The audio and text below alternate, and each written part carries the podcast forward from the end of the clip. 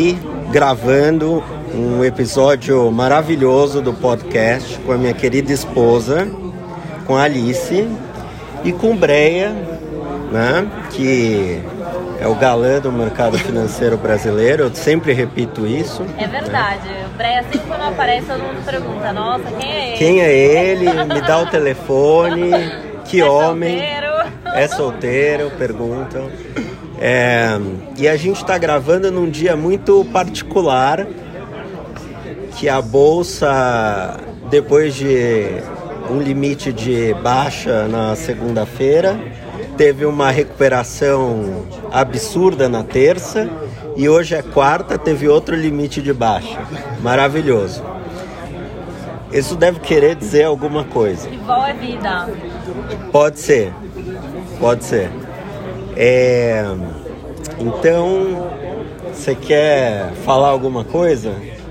Olha, é, você tinha me convidado para participar do podcast, mas eu acho que a gente está mais interessado talvez no que você tem para falar do que eu tenho para falar. Eu não acertei nenhum desses movimentos. É, eu comprei bolsa segunda, comprei bolsa hoje. Acho que as coisas se resolvem aí nos próximos meses. Espero que fique ruim por uns dois, três meses, mas depois as coisas eu acho que podem voltar. Você já está achando que não, né? Vai demorar mais tempo, né? Eu acho que vai demorar mais tempo. O que, que você acha, Alice? Eu acho que demora um tempo maior também. Eu acho que o. É, acho pouco. Acho que o problema é que agora o mercado está precificando ah, duas coisas, né? Tinha expectativas muito altas com a economia global e com a economia brasileira. E aí teve o coronavírus. Aí essas expectativas começaram a ser revertidas. E agora teve esse choque no mercado de petróleo, que no net eu acho que é negativo para o mundo. Porque se você olhar, é, os Estados Unidos aumentou muito a produção é, por causa do shale gas, mas esse shale gas, as empresas são muito alavancadas. né? E, e vai começar a dar estresse de crédito, porque o custo é mais ou menos 50 dólares. Então agora o cara está muito longe do break-even. E ele pode fazer um negócio que chama tamponamento. Né? Você basicamente tampa o, ah, a fonte lá do petróleo e para de produzir. Uma hora o mercado volta, você volta a produzir. Isso é uma vantagem para o produtor de shale, né? Ah, o problema é que ele tem dívidas que ele vai ter que servir mesmo com um negócio tamponado lá. E talvez ele não consiga servir a dívida. Então acho que esse é o maior estresse, é o estresse de crédito e, e a atividade econômica vai continuar ruim, porque o que a gente está vivendo, na minha opinião, é uma espécie de greve dos caminhoneiros global, é, em que tudo parou por dois meses. A China parece que está melhorando, mas na China é fácil, porque você fala para um cara fica em casa e ele fica em casa, porque ele não tem muita opção. Na Coreia do Norte, então, é maravilhoso, porque o cara testou positivo, você dá um tiro na cabeça dele e acabou o problema. Nossa, foi notícia, né? É. Agora, na, na Itália, nos países democráticos, razoavelmente civilizados, você fala pro cara ficar em casa e ele não fica. Então isso é um, é um problema, né? Mas até agora caiu quanto? O quê? A bolsa. A bolsa caiu uns 30%. Então, o Breia falou que é normal. É, o que a gente estava olhando aqui antes, né, que é, o- na história né, da bolsa, nos últimos, desde 98, a média dos drawdowns, né, que é, o, que é o do topo ao fundo durante um ano, é mais ou menos 28%. Então a gente está bem em linha do que pode acontecer com a bolsa em períodos de um ano. Né? É, eu, eu particularmente acho que está exagerado. é, acho que nesse nível aí eu já eu, tô comprando, então assim. É, não sou bom de acertar os topos, mas os fundos pelo menos eu tenho acertado alguma coisa. É, eu acho que o mais difícil no momento atual é que muita gente entrou no mercado agora Eu tô falando do Brasil, né? Muita gente entrou no mercado agora, saiu de renda fixa, não tem nenhuma experiência com volatilidade. E o mercado decidiu que era bom pregar uma peça nessas pessoas. E esse é o grande problema. Uh, no meu entender, as, as pessoas não estão é, preparadas para esse tipo de volatilidade tão rápido. E, e no global, a gente já estava esticado por muito tempo, tinha que corrigir eventualmente. Corrigiu, mas se você olhar, ainda tem coisas muito bizarras. Tipo Tipo Uber, tipo. É, não vem falar, não. É, tipo Uber, tipo Netflix, tipo Tesla, é, tipo SoftBank. E. É, eu fico pensando, se você tem uma empresa é, deficitária, você se financia vendendo novas ações, que é o que todos têm feito, ou você se financia com dívida. O mercado de dívida me parece que está fechado. Então o cara tem que vender ações. É, provavelmente a preços mais baixos do que estão agora. E tem a questão da recompra, né? O que as empresas fazem é elas é, geram caixa e recompram ações, né? E o capex elas financiam com nova dívida. É, de novo, o mercado de dívida está fechado, então provavelmente os programas de recompra e dividendos vão ter que ser menores. Uh, eu acho o cenário global bem desafiador. Assim, o que a gente, o que eu senti assim, pelo menos nesses dias, é, assim, é natural se imaginar que a bolsa aqui deveria cair, se tem um risk-off e tal, mas eu senti que muita coisa caiu no mesmo balaio, assim. Então, muita empresa caiu 15, 20%. Tem uma dinâmica muito diferente do cenário global, né? Assim, empresas que estão crescendo é, muito mais, mais do que o PIB cresce no Brasil, estão ganhando mercado, os competidores estão morrendo. É, é isso que me deixa um pouco mais animado em poder comprar bons negócios a bons preços aqui. É claro, a gente tem alguns casos, bom, não vou falar do seu Banco Inter, mas, mas esse é um caso de uma empresa Uber ou Tesla alike, né? Empresas que estão é, ainda no processo de ramp-up das operações e, e também com, eu acho, com uma base de acionistas muito empolgada, né? Porque é, eu acho que esse negócio também da pessoa física na bolsa, ele acabou sendo ele acabou sendo, as pessoas físicas acabaram sendo levadas para alguns tipos de papéis específicos. Né? Então acho que isso tá, também os gestores estão tentando ainda digerir o impacto que a pessoa física faz em cada tipo de papel. Né? É, você tem casas de análise muito representativas, você tem é, corretoras ficando muito grandes, você tem gestores com muitos cotistas, gestores falando muito dos calls abertamente, né? É, muito esse papo de empresas disruptivas, etc. É, então, não sei, eu vejo que é, nessa queda aí tudo caiu meio junto e acho que tem coisa muito boa que ficou no preço legal, assim. Não sei o que, que você que, que tipo de coisa muito boa? Ah, tipo, por exemplo, Movida hoje, assim, saiu um puta resultado, caiu 20%, caiu junto com a bolsa praticamente. Né?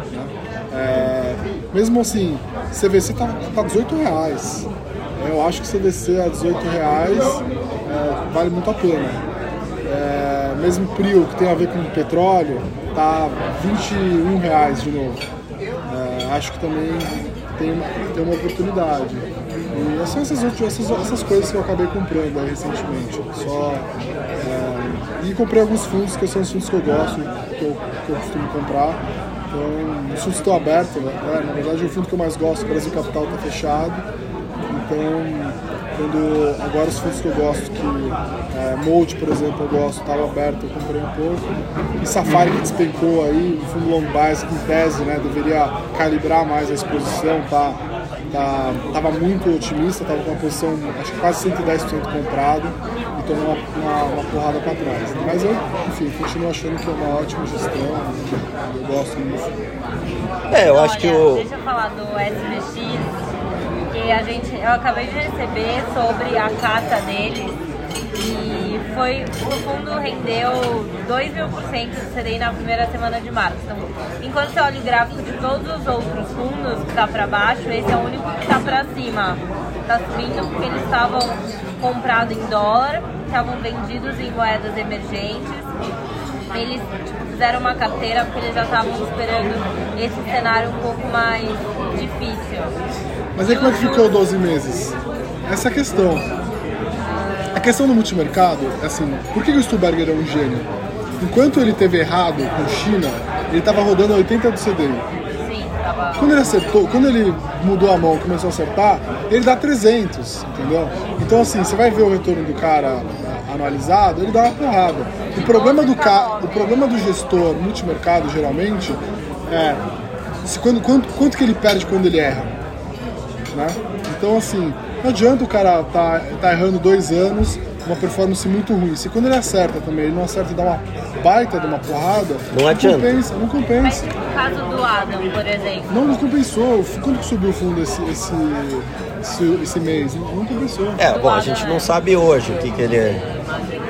é de 12 meses está com 9%. 64% CDI para o mercado. Bem que o CDI está muito baixo. É, Não. obrigada. É, eu acho que a questão é. A questão acho que fundamental agora é quanto vai ter de resgate e quando. Porque os gestores podem até estar muito animadinhos e querendo, é, achando que é só uma gripe, etc, etc. Eu tive várias discussões dessas no Twitter. Mas se o cotista pede o resgate, o cara tem que pagar o resgate, acabou. Então, Eu, eu conversei com vários gestores, conversei com alguns multimercados. Eles, os que os multimercados falaram assim: ó, a gente estava numa atuada boa de captação, agora diminuiu. E aí acho que o sentimento deles é assim: o, a ronca na, em ações é tão grande que tirou um pouco do peso dos multimercados estarem performando mal. Eu acho que foi essa a leitura. Com os fundos de ações que eu, que eu, que eu também conversei, já tá ficando pronto? os que estavam captando num ritmo legal, Segura um pouquinho lá, tá? é, os que estavam captando no ritmo legal começaram a ter- reduzir o ritmo. É, eu falei com a Ectas hoje, inclusive. É, eles tiveram nesse período todo captação líquida positiva, apesar de ter 150 milhões de resgate bruto. né? Então captaram mais do que, do que tomaram resgate. Mas agora teve, um, teve uma coisa curiosa que eu percebi, né? Que nas redes sociais, quando o mercado azedou, muito pessoa física pediu resgate em- na plataforma. E agora o cara tá querendo cancelar o resgate, Sim. né? E aí o pessoal fala, bom, agora eu quero cancelar, né? Mas é porque depois que eles ouvem, falam tipo, com alguém que entende de mercado, com algum assessor, alguma coisa, e aí eles falam, ah, dá pra cancelar? É assim, agora do ponto de vista é, assim, operacional, você consegue cancelar um resgate. Por exemplo, se é um fundo exclusivo, se é um fundo de fundo, se é um cara que investiu diretamente, você consegue, abrir- é, você consegue reverter o resgate. Vamos supor, mesmo antes do estresse, o cara tinha pedido um resgate para realocação e tal. O mercado desabou, ele fala, meu, eu não quero mais resgatar, o gestor consegue reverter. Só que se eles via conta e ordem não dá. E por quê? Se as corretoras abrirem esse precedente, imagina, toda vez que o mercado despenca, todo mundo pede resgate. E aí chega um dia antes, todo mundo cancela. O gestor tem que fazer, sei lá, 20% do caixa, ele vai esperar os, 20, os, os 30 dias para fazer lá nos últimos 5, 6 dias o resgate. Chega lá no, no final, ele fez 20% de resgate, 20% do caixa do fundo, ficou 80% só comprado, e aí todo mundo cancelou o resgate. Então assim, abriria um precedente gigantesco. De qualquer maneira, o, o que a gente, o que eu conversando lá com as corretoras, eles não vão, é, não vão abrir. Então acho que já é um bom sinal, né? Mas assim, o que eu vi de comentário agora do, na, na- nos Instagrams das casas, Pediu pra segurar, tá pronto. Tá, tá bom, tudo bem. Tá bom. o que eu vi de comentário assim no Instagram das casas e tal, ah, eu pedi resgate, vocês tinham que ter um fundo mais curto, com liquidez em D1, pra gente poder, nesses momentos, é, se proteger e tal. Ou seja, o problema da pessoa física estar pela primeira vez investindo nesse tipo de coisa vai ter como sempre teve, não tem jeito. Teve, tipo, acho que os fundos que têm uma liquidez mais rápida sofreram mais, porque tipo, muita gente viu que ia conseguir o dinheiro rápido e pediu resgate. Pelo menos os clientes foram Uma isso.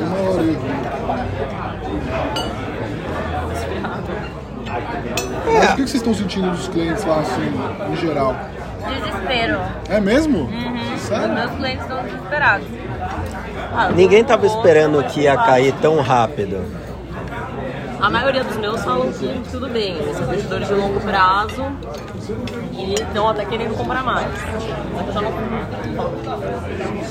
Eu não falo mais com tantos clientes assim. Eu acho que o perfil é até um pouco diferente. Né? É, assim, eu acho que o desespero da pessoa física é ver que.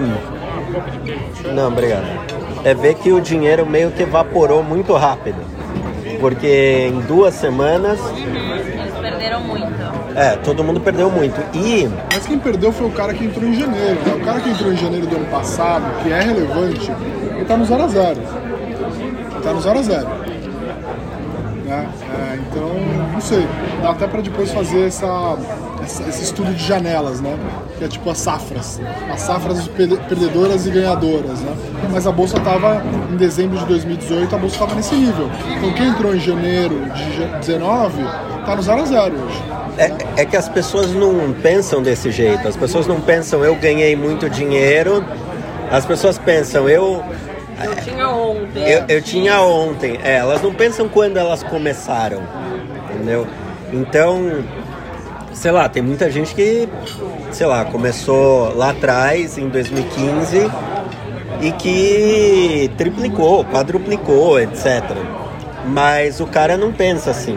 O cara pensa, ontem eu tinha 4 milhões, hoje eu tenho, sei lá, 3 milhões e 200. É, assim, eu falo isso. é, o Bartz perdeu uns 400 milhões nessa queda aí. Né? Porque ele tá com esse problema. Né? Eu não. Não? Eu não queria ter perdido 400 milhões. Não?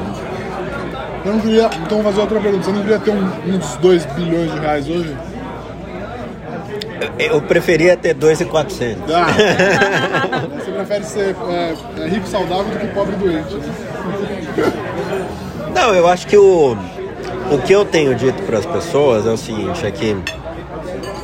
é, aliás, hoje eu fui cobrado, porque eu olho muito prêmio de risco, né? E os prêmios de risco estão aumentando. Só que o que eu estou dizendo para as pessoas é, o prêmio de risco aumentou, mas não quer dizer que o prêmio de risco esteja certo, porque o price target está errado. Então o price target tem que ajustar para você poder olhar o prêmio de risco. Mas o, pr- o prêmio de risco de hoje é equivalente ao prêmio de risco de quando? Se eu soubesse qual é o price target, eu poderia te dizer, mas eu não sei. Porque, por exemplo, você olha uma empresa tipo, sei lá, tipo Vale.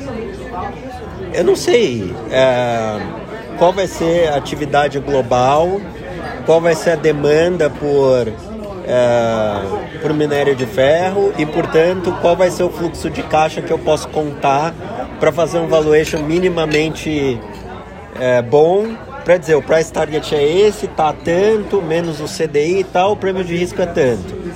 Eu não sei. Mas quando o mercado tá, não tá no estresse assim, você tem um modelo que é altamente sensível ao preço da commodity de qualquer maneira, né? no estresse ou não.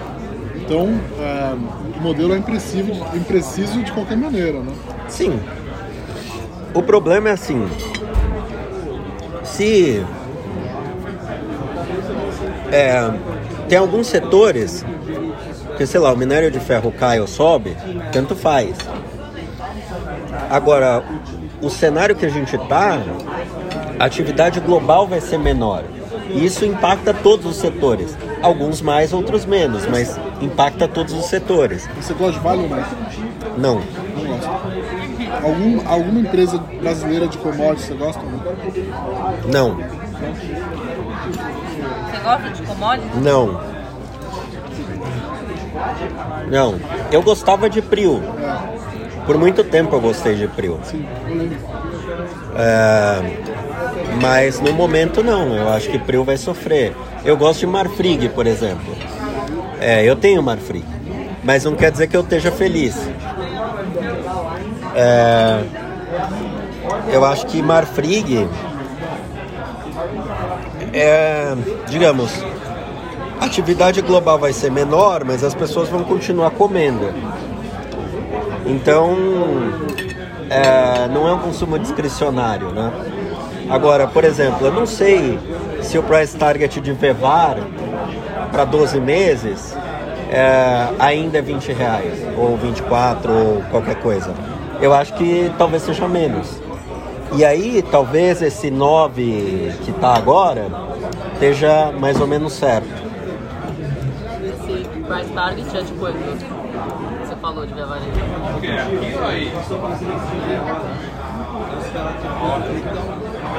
De, sei lá, um mês atrás? Com certeza é menor, eu acho. Com certeza deveria ser menor. As pessoas estão com muito medo, acho que elas vão gastar dinheiro agora. Então, e tem coisas que são piores, tipo, sei lá, Gafisa. Eu adoro Gafisa, adoro Tecnisa, eu adoro um turnaround, né? Eu adoro o problema. Quando tem um problema, eu tô lá. Mas, e tá barato, na minha opinião. Mas eu não sei o quão barato tá. Então é uma incerteza, né? Você tá comprado numas coisinhas aí e tá net short no imóvel. Eu tô com 93% de caixa. É, Eu tenho umas coisas que estão péssimas. Tipo Marfrig, IRB. É, Enfim, eu tenho coisas que estão indo muito mal, mas a carteira não está caindo muito, porque eu tô vendido em Small 11, tô vendido em Bova 11. Vou lá na esquadra amanhã, tem alguma pergunta boa pra fazer? Quando que eles vão zerar o short?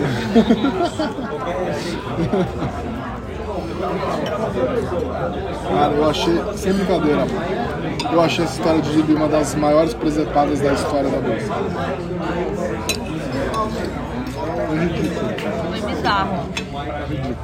É que os caras podiam ter ficado quietos, né? Ia ser melhor.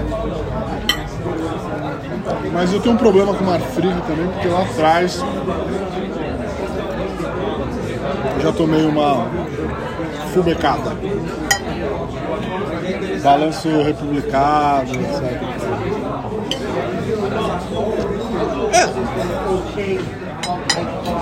E aí as construtoras nem se falam. Mas assim, eu falei que a 118, 119 mil pontos, eu falava todo dia que a bolsa estava cara. Me chamavam de louco. Nos grupos aí que eu participo, todo mundo falando que eu sou louco, etc. Mas isso é uma prova de que o meu framework de prêmio de risco funciona. Porque eu vi que não tinha nenhum prêmio de risco, tanto faz o motivo.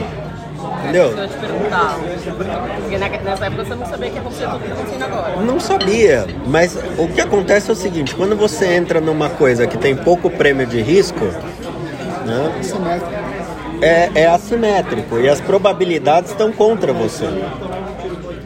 Então, não importa o motivo. Eventualmente vai acontecer alguma coisa que. Não era o prêmio de risco. É, E o risco é exatamente esse, você não sabe qual é. É, e aí as pessoas agora estão me cobrando o seguinte, ah, ah, as coisas que têm prêmio de risco maior são as coisas que estão caindo mais. É, bom, primeiro as coisas que têm um prêmio de risco maior são as que têm mais risco, ponto. Segundo, se tem um prêmio de risco, você está sendo remunerado. Uma hora você vai receber aquilo. Só que eu não sei se vai ser daqui a. Pode ser que a TIR seja ruim, mas o retorno absoluto vai ser bom. Essa é a questão. E eu acho que para pessoa física, o que importa é o retorno absoluto. O cara não tem que ficar olhando Sharp ou não sei o que, o cara tem que olhar o retorno absoluto. Só que também não adianta o cara, sei lá, vender put e vir me encher o saco, entendeu? Que é o que acontece, né? Agora, tipo, tem um monte de gente aí no, no bull market que vendia put, comprava call e porrou. Agora tá dando errado. pode fazer o contrário. É? É, o problema é que a volatilidade agora tá tão alta que qualquer coisa que você faça, a chance de você perder dinheiro é grande.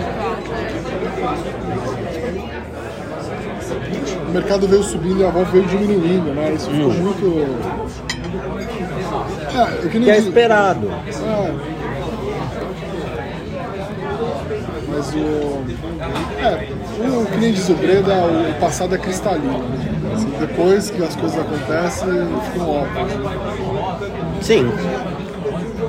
Mas, assim, pra gente o mercado que estava muito assimétrico era o mercado de renda fixa e o mercado de fundos de crédito privado. Essa, pelo menos, a gente conseguiu é, Evitar. que os clientes perdessem dinheiro.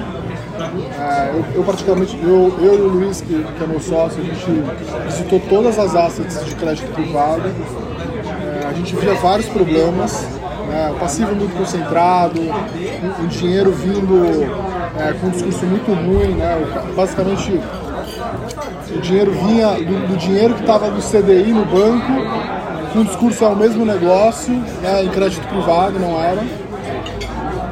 Juros caindo, a taxa de administração a mesma, o mercado secundário de crédito privado com, com- sendo amassado, as ofertas amassadas. A gente ficou muito, muito desconfortável. A gente já tinha saído de pré-inflação, até saindo antes, mas pra gente esse mercado estava muito, muito assimétrico, né? Pô, as ofertas saindo carecas, né? É, É. careca. É, eu falei, cara, isso não é. Isso nem no resto do mundo acontece. Então, essa pelo menos a gente conseguiu é, proteger lá e não- acabamos não recomendando nenhum fundo. E agora o pessoal aí tá, tá tomando um calor, né? É, é, fevereiro os fundos se recuperaram, esse mês, não, janeiro recuperaram, fevereiro já foi ruim de novo. Sei, pra, pra- eu acho que esse mercado ainda vai ter que passar por uma revolução aí, porque assim, o, o pior dos problemas é o mercado desse não ter tela, né? É óbvio que não interessa nenhum banco nem a corretora que você tenha tela. Mas eu acho que com o desenvolvimento, esse mercado é um mercado que eu acho, pelo menos, que devia ter tela para aumentar a transparência. É, eu acho que sim. Tem um problema sério de crédito no mundo, né? A questão é se essa bolha vai explodir agora ou não. É, ontem eu gravei um áudio falando o seguinte: o mercado está muito animadinho aí com esse fiscal do Trump, mas o Congresso americano entra em recesso semana que vem. Então tinha três dias para aprovar o pacote, o que não é factível nem nos Estados Unidos. Né? Imagina no Brasil, o Brasil esquece, mas nos Estados Unidos não é factível também. E além disso, o Fed cortar juros 50 basis points extraordinário foi ridículo. O cara panicou. Eu publiquei no dia, falei: se o Fed panicou, por que você deveria ser valente? E se provou verdade, né? Eu acho que a questão agora é quanto. onde vai ser o, o fundo do mercado. É, eu vi um gráfico hoje que é meio terrorizante, que é história, história, é, histórico do Fed e o Banco Central Europeu cortando taxa de juros ao mesmo tempo o que acontece com o mercado dali pra frente. Não sei se você viu isso, eu vou te O mandar. que, que acontece com o Ah, é uma sangria desgraçada. Quando os dois cortam ao mesmo tempo, assim, muito seguidinho, o mercado Zanda. Eu acho que é um pouco do que você está falando, né? Se eles estão fazendo isso é porque eles estão preocupados. Eles estão preocupados. E tem que estar. Tem que estar. É, eu acho que o pior. Você viu, aliás, que o Deutsche, alegando problemas relacionados ao coronavírus, não pagou um bonde hoje. É, esse problema do Dodge é antigo. né? Não, o Deutsche é um problema há muito tempo, mas com juros baixos, economia crescendo, o tripé que eu venho falando que sustenta o mercado é juros baixos, inflação baixa e crescimento moderado. Esse tripé está seriamente ameaçado É, não pelos juros baixos, mas porque teve esse choque de oferta. É, então muitas empresas não têm é, insumos e etc. E continua tendo um problema de oferta na China. É, aparentemente vai ter um choque de oferta no Ocidente agora, que é mais difícil ter um controle. É, é mais difícil ter um controle, então acho que tem um problema aí. E para piorar tem essa guerra. É, e a questão da guerra de preços entre Arábia Saudita e Rússia, na verdade eles querem quebrar os, a indústria de shale americana. Só que acontece o seguinte, nenhum dos dois vai voltar atrás tão cedo. Pode ser que volte atrás daqui a seis meses, mas não agora. Por um motivo muito simples, é a teoria dos jogos. Isso é um, é um jogo jogado repetidamente, infinitamente. Qualquer um dos dois que volte atrás em uma semana passa a não ser crível mais no mercado de petróleo. E aí vão cagar na cabeça do cara para sempre. Então é, é impossível qualquer um dos dois voltar atrás. E é por isso que eu acho que o petróleo vai para 20 dólares. E se o petróleo vai para 20 dólares, as companhias de petróleo no mundo que têm pesos importantes nos índices, energia, etc., vão cair. Né? Um, então é, é e, e, e, a questão é como vai ser controlado o default, né? Se vai ter algum tipo de QE uh, para pegar esse monte de débito podre que tem no mundo hoje e transferir para o balanço dos bancos centrais, que nem foi em 2008. Uh, ah, se isso acontecer, aí eu vou ficar mais confortável. Mas eu acho muito improvável que algum dos bancos centrais comece a fazer isso sem que o mercado piore muito o mercado está ruim, mas não ruim o suficiente para medidas extraordinárias. Ou seja, para o cara sair do framework dele que é cortar juros. É, não sei, eu, eu ainda não, não, estudei direito, mas é, isso acho que é um negócio que pode azedar os bancos europeus, né? Voltar à história de bancos europeus precisarem de novo ajuda. Quando eu morei lá, a história do Dodge estava bem forte, assim, né? O Dodge, o maior banco lá, é, alemão, né? E, e estava passando por apuros naquela época. Depois eu nunca mais ouvi falar, também não acompanhei de perto. Os bancos italianos sempre foram frágeis, eu não sei como é que fica nessa história toda. Pois é, tem vários bancos italianos para quebrar muito tempo, mas de alguma forma eles sempre conseguem viver, né? O, o, Brasil e a Itália são bem parecidos, na minha opinião. Né? Os portugueses levam a fama, mas eu morei na Itália e quando eu morei na Itália eu descobri que o jeitinho brasileiro, na verdade, quem ensinou foram os italianos. Sabe? É. E eu acho que a Itália, mais ou menos que nem o Brasil, é meio inquebrável, sabe? Pode acontecer o diabo, isso aqui é a prova de qualquer coisa. A gente passou pela Dilma, pelo Lula, a quantidade de gente incompetente que teve cargos importantes no Brasil demonstra que isso aqui não vai quebrar nunca. Não, assim, um, um, prefeito de uma cidade, um governador, é, desviar um bilhão de reais. Brasil é um fenômeno. E, e assim, o Estado tá quebrado, mas tá lá. Tá lá, tá pedalando lá tal, e tudo bem. Onde que os caras imaginam que eles vão guardar um bilhão de reais? Não, o. É, o, o Gedel deu uma solução, né? Põe um monte de caixa e mala e põe dentro de um apartamento de um amigo. Mas isso aqui é inquebrável. Isso aqui não adianta. A quantidade de gente incompetente que tem aqui e as coisas continuam funcionando é inquebrável. Agora, o preço dos ativos pode cair.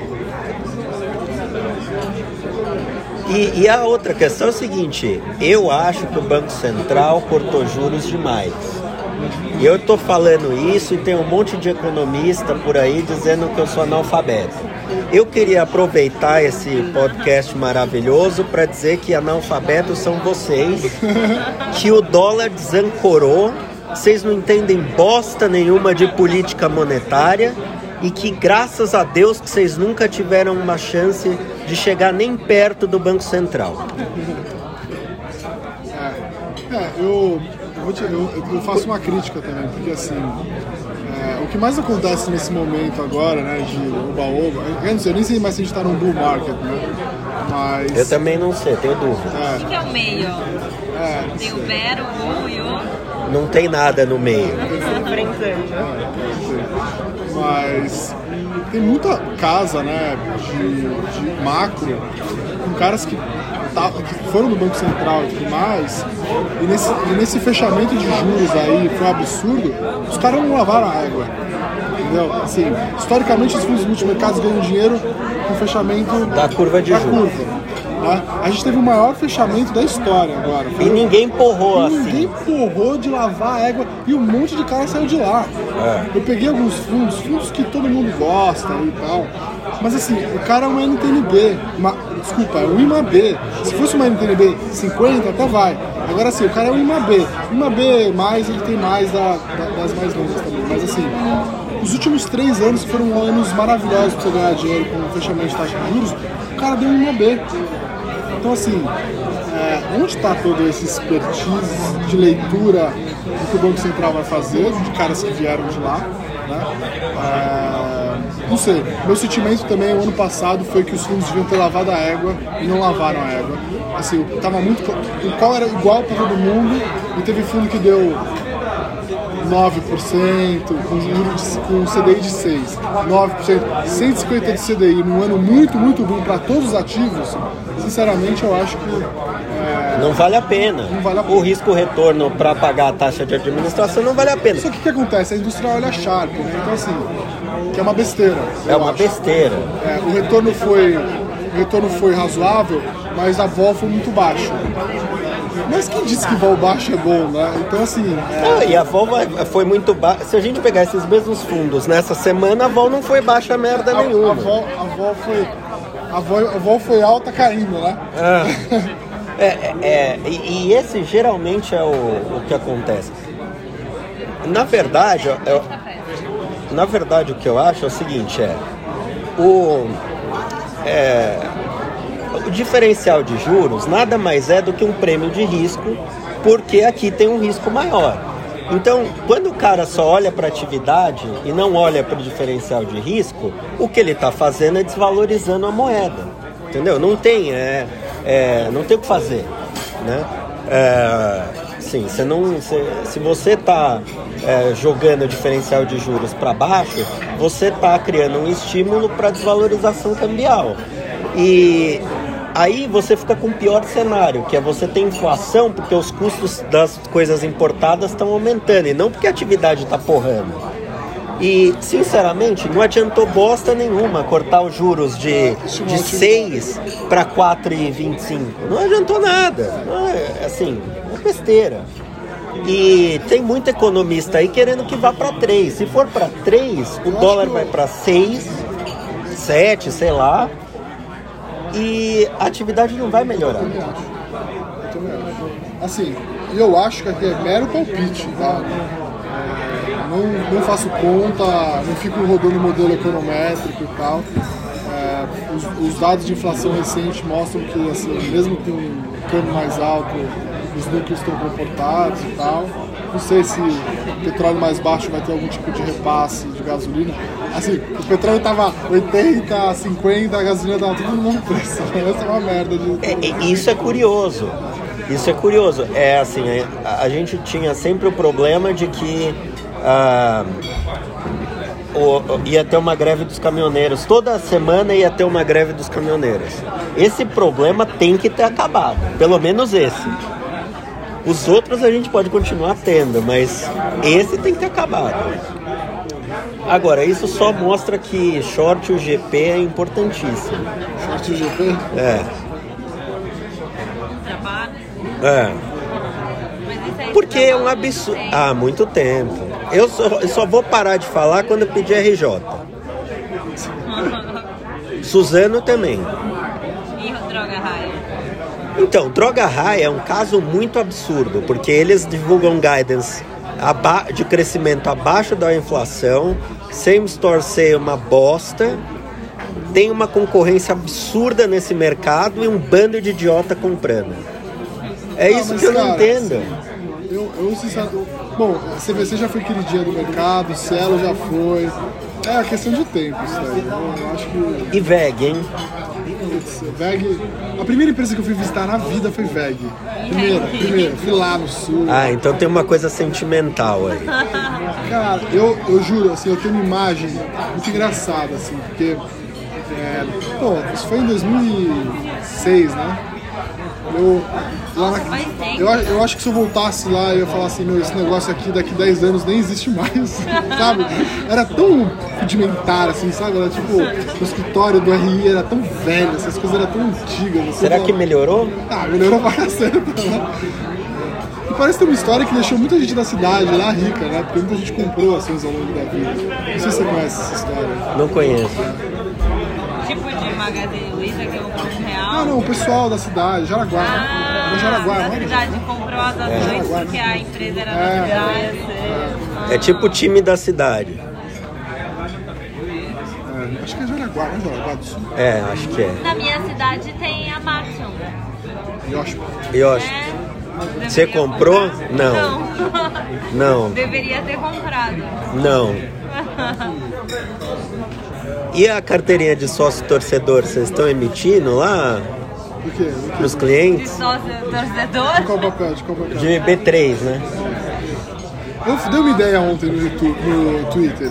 As corretoras podiam tentar fazer uma bolsa mais barata e a bolsa podia tentar fazer uma corretora que funcione.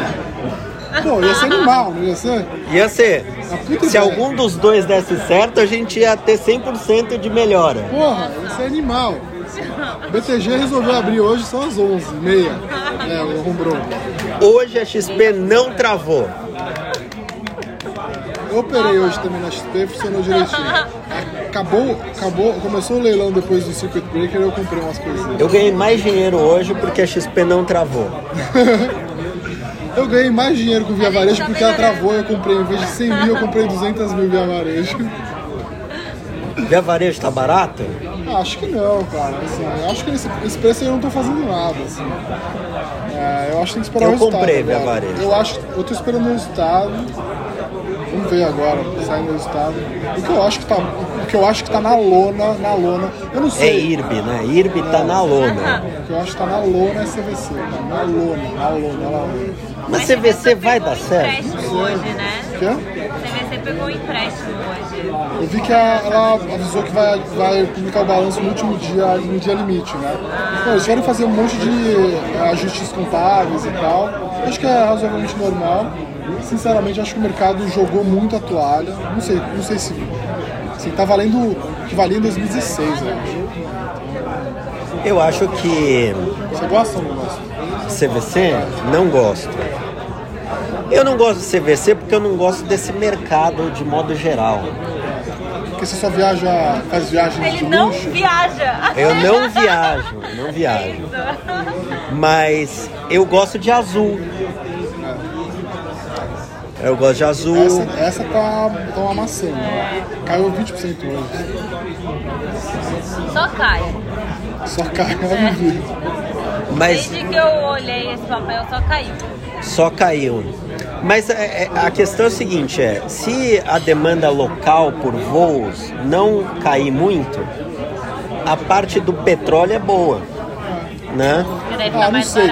Eu lembro que eu lembro que assim, é, quando eu, olha, é eu olhava a companhia aérea há 10 anos atrás, era assim. O petróleo subia, ela perdia dinheiro. É, a inflação subia, ela perdia dinheiro. A inflação caía, ela perdia dinheiro. O petróleo caía, ela perdia, perdia dinheiro sempre, assim, era impressionante. Hoje eu acho que já é um outro cenário, né? Mas eu fiquei com um pouco de preconceito com, Companhia aérea. sindicalizada pra caramba. Hoje tá, não sei como é que tá isso, mas esse mercado que tem muito sindicato é sempre um pouco.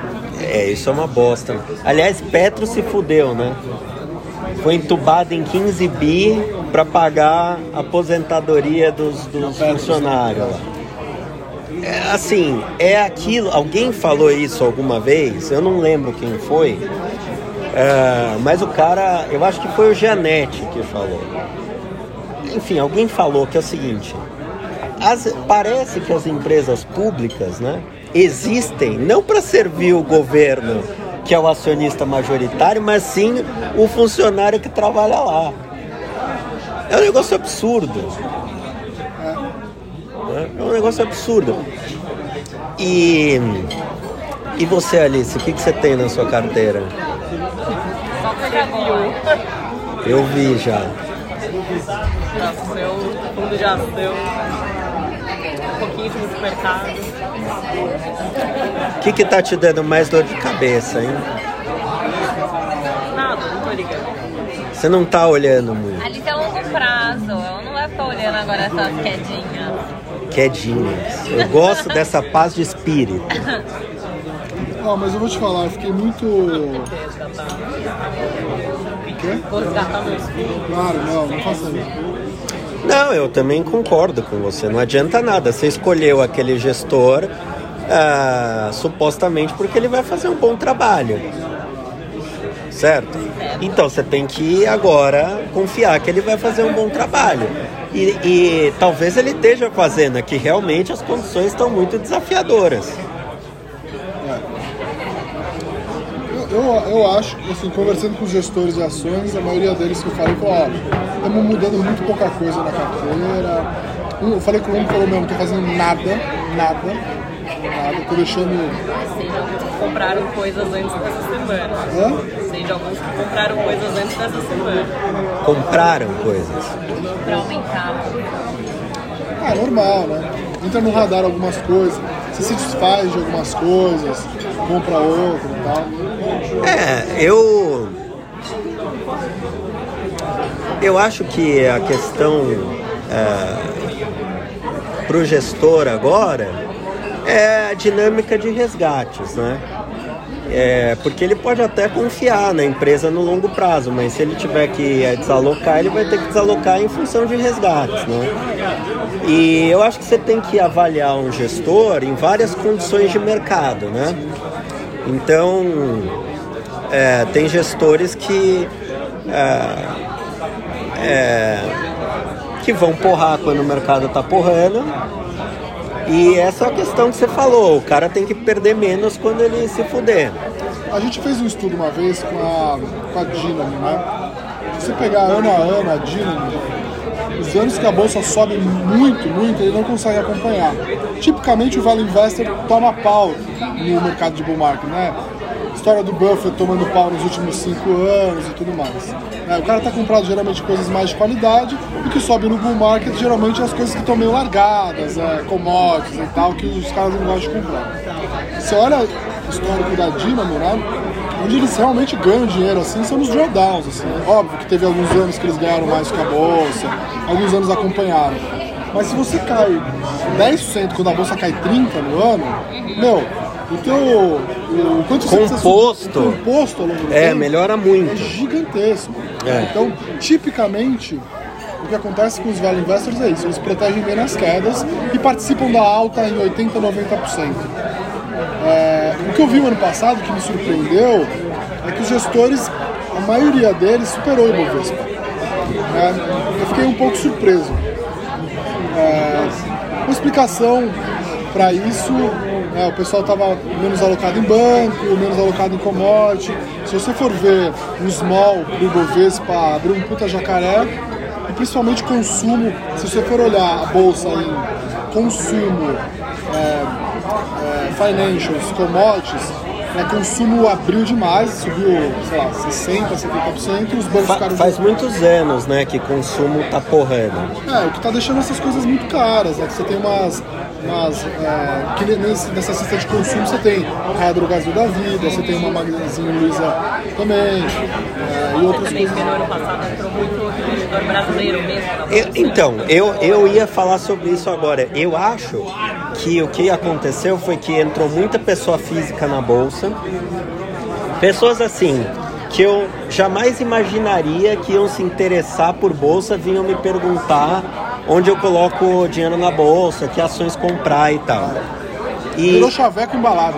é, e essas. Você Virou? usou bastante? Não, não, ao contrário. Ao contrário. Você trabalha no mercado, é, investindo agora. Vamos marcar um café depois. e aí o que acontece? Que é. Assim. É, onde tá a porrada que você vai ganhar dinheiro? É em small caps e mid caps. Então todo mundo que entrou, mesmo quem não sabe nada, comprou small caps, comprou mid caps e tal. É, assinante de algumas caras, da Nord, da Empíricos, da. Que reforça isso. Que, que também reforçam isso. E, eu, e, e, na minha opinião, acertadamente, porque é onde tem prêmio de risco. Para falar, para recomendar a compra de Petro, desculpa, não precisa de, ca- é, não precisa de casa de análise. Não precisa de análise nenhuma. Isso daí. Aliás, eu acho o seguinte: um gestor que tem Petro, eu já desconfio.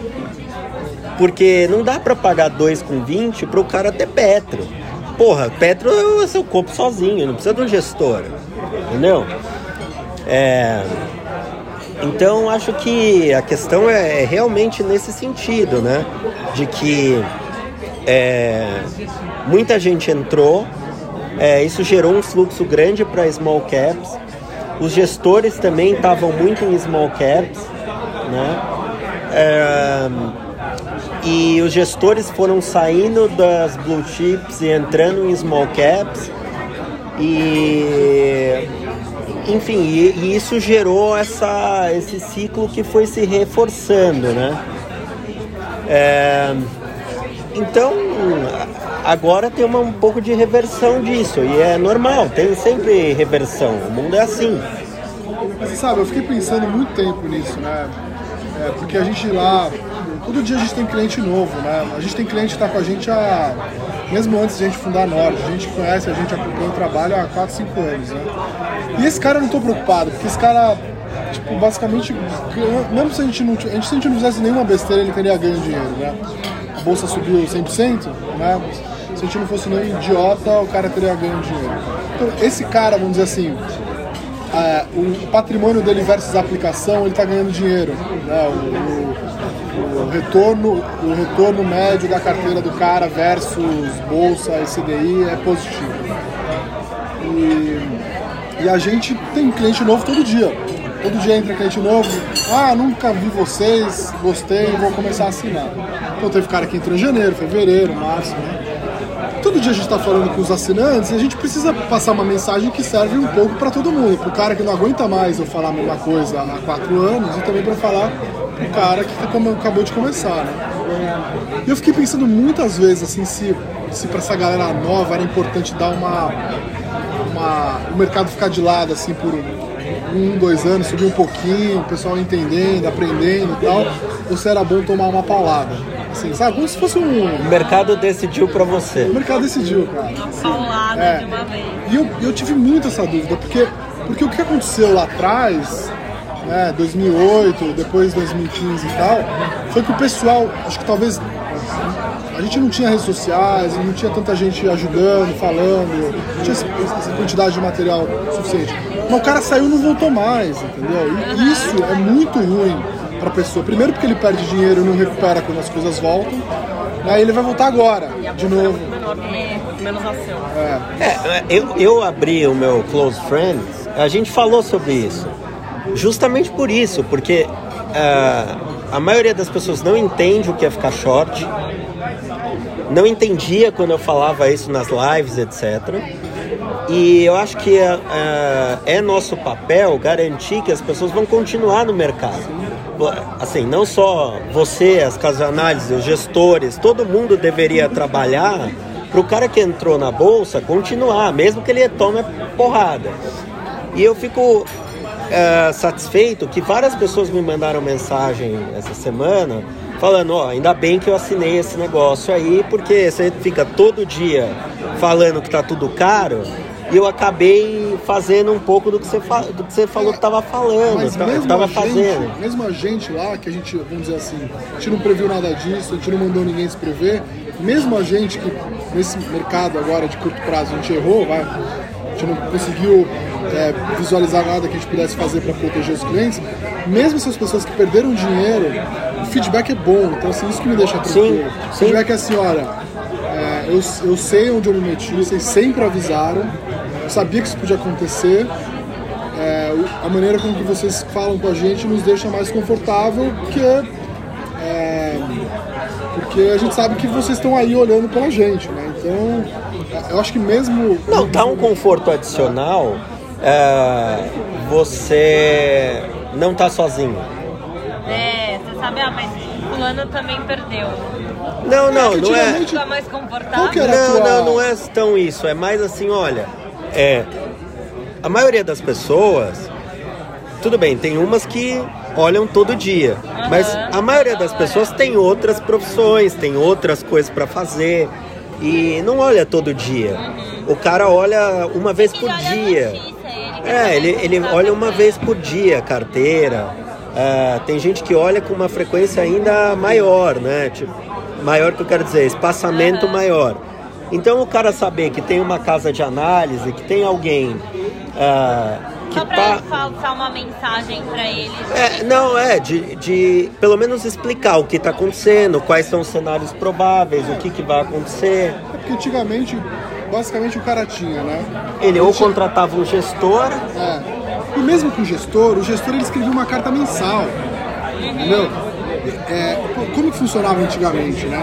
O, o cara investia no fundo do banco. Aí tinha que falar com o gerente super despreparado. O cara investia num fundo de uma, uma gestora independente. Via um alocador, ele falava com o alocador, que também podia estar panicado ou não, mas era só o alocador. Né? O gestor falava com os cotistas uma vez por mês, via carta, olha lá.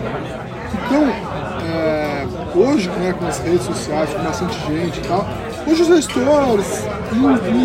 Ele é minutos- cobrado todo dia. porque o perfil de cliente dele mudou. Se ele está falando com 200 mil cotistas, ele não pode escrever uma carta mensal. Ele tem que fazer uma live no dia que a bolsa cai 10%. E ele consegue fazer isso em minutos. Ele pode E com custo zero. zero. Então, assim, pouca gente entende. demo- as pessoas, os gestores demoraram para entender isso. Acho que a maioria deles está correndo atrás do prejuízo. Então, está melhorando o tipo de informação que eles passam. Né? A carta lá funcionando, o Instagram, o Twitter, o gestor participando dos eventos, gravando vídeo, etc. É, se o teu cliente mudou, você tem que mudar a maneira como é que você é, transmite as informações. Né? Não, e, e as redes sociais, é, a possibilidade de fazer lives. A XP tem lives, né? Todos os dias, né? Não, o Braga, é o Braga fez com o Breda ontem, né? É, Hoje teve, hoje teve. Dália e, e Safari, o, ca- o Cavaleiro falou. Ah, isso é ótimo. Eu falo, eu, falo pros- eu, eu indico fundos lá na Nord. Eu falo assim, ó, se você não tiver tempo de assistir por 20 minutos o gestor que eu estou indicando, que está lá no YouTube, não invista no fundo. Você não quer saber quem vai cuidar do seu dinheiro, você não tem 20 minutos para ouvir o cara, não põe o dinheiro. Entendeu? As pessoas querem às vezes as coisas muito prontas também. É. É, que é pra comprar ou pra vender. Pô, se você. Se é pra comprar ou pra vender uma ação que você não está disposto a ouvir 5 minutos ou 10 minutos ou ler um relatório, não é pra comprar nem pra vender. Você bota o dinheiro num fundo multimercado e, E deixa lá, e você esquece. vai ganhar dinheiro é, na média do mercado. Agora, se você quer ganhar mais dinheiro do que a média do mercado, você gastar um tempinho lá pra. Cuidar, cuidar bem do teu dinheiro é isso, né? Você estudar, saber o que você está fazendo. E hoje tem muitas é, oportunidades de fazer isso, né? Porque tem muitas lives, tem muitas. é, Informação não falta. Podcast. não, é, podcast, Você tá de sempre lá no Stock Pickers. Stock Pickers, é legal, acho que. E inclusive eu queria dizer que Itaú tá caindo. Itaú lugar, a bolsa cai. Não, Itaú saiu de todo R$ lugar. 38 reais para 26. É, foi esse ano aí, né?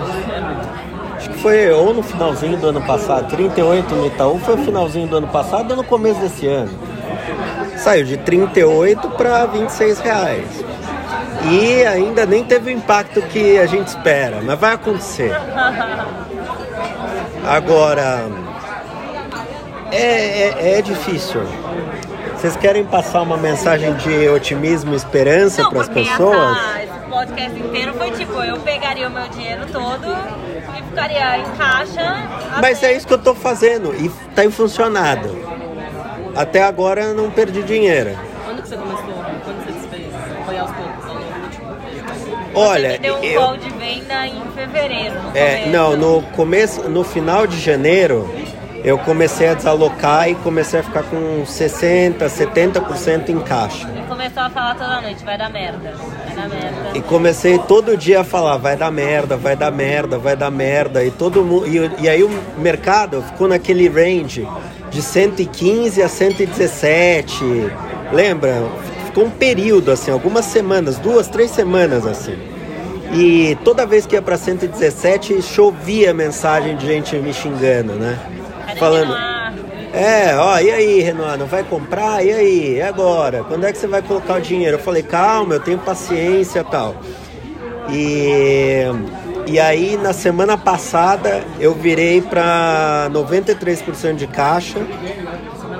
É, semana, começo da semana passada. Você me avisou na quinta.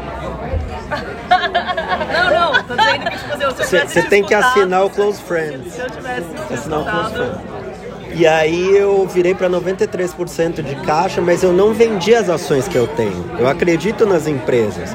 Mas é aquilo. Se eu perder menos agora, quando essas empresas se recuperarem, eu vou ganhar mais no juros composto. É assim que funciona. Então eu protejo vendendo BOVA e Small 11. E aí eu tenho caixa que eu posso eventualmente usar, né? Para comprar outras coisas. Por exemplo, ontem eu comprei azul, aí hoje já perdi dinheiro. É, comprei. Hoje eu comprei Vevar. E aí vai indo, porque eu acredito nessas empresas, mas é o que eu falo, a TIR pode ser ruim. Mas eu acho que é, o, total, o, o retorno total vai ser bom, entendeu? Acredito nessas empresas. E quer Eu deixar quero- uma quero mensagem deixar uma de esperança e otimismo? Vai ficar tudo bem. Cara, eu tava lá em 2008. Eu tava lá em 2008 e eu acho que o, o panorama era muito pior, assim. É, não consigo imaginar que o que vai acontecer agora daqui pra frente pode ser tão ruim assim para pro, pro mundo. Acho que os bancos centrais têm uma puta bazuca na mão. Óbvio que já estão super alavancados e tudo mais, mas assim, acho que tem aí algumas ma- maneiras de sair dessa situação. E não sei, eu tô otimista, assim, pro longo prazo. Sou ruim de, de fazer o que você faz, cara. Eu gosto de dormir tranquilo, entendeu? É, fico... Eu também, por isso que eu tenho tanto caixa. segue o jogo, segue trabalhando, segue ganhando dinheiro, o investimento é só um a mais ali. É um a mais. Mas, mas a, a minha mensagem ah, vai ser o contrário, né? Porque eu sou contrário. Eu acho que, que eu tava lá em 2008 e eu acho que o grande erro foi ter salvado todo mundo em 2008. Tinha que ter deixado todo mundo quebrar, limpar o sistema e dar um restart. E, e aquele negócio, você trata o paciente com morfina, aí cada vez precisa de uma dose maior. E você não resolveu o problema. Então, o que acontece é que no final o paciente está viciado em morfina e ele vai morrer por overdose de morfina. E, e, você não vai ter resolvido o problema fundamental. Então, acho que o grande erro foi ter salvado todo mundo em 2008. E se, não, se nessa crise agora que tá light ainda. Eu concordo com você que tá light. Não der um restart, vai chegar uma hora que o restart vai ser inevitável. E quanto mais você posterga, pior fica. Então, Você me avisa então quando for o, o próximo restart. Dado que é bom nisso, É, dado que você é bom nisso, você me avisa, pelo amor de Deus. assina o Close Friends. é, tem que assinar o close friend. E ó, a Vivi, ou você não conta pra ela e ela não te assina, ou ela é uma ótima esposa porque ela não conta pra ninguém. É, eu faço. Ela não conta pra ninguém. Não conta. Fica até Não dá inside information. É, Não dá. mas posso começar a fazer. Melhor não. Podiam me pagar um FII pra eu repassar Não, é, mais então. barato. É, pode ser alguma coisa, pode negociar alguma coisa. Ai, a Viviane. Bem, eu não vivi 2008, porque vocês são velhos, eu sou nova. Então eu não sei como é que é, mas eu tô achando bem divertido, mas eu acho que vai ficar tudo bem, Boa, gostei. né? Vai ficar tudo bem. Ela fala isso todos os dias, de manhã. Eu falo, vai acabar o mundo. Ela fala, não, vai ficar tudo bem. Mas a Vivi é ótima, ela, traz alegria. Acho que vai ficar tudo bem. É, eu acho que não vai ficar É tudo bem. Tem que ter um equilíbrio.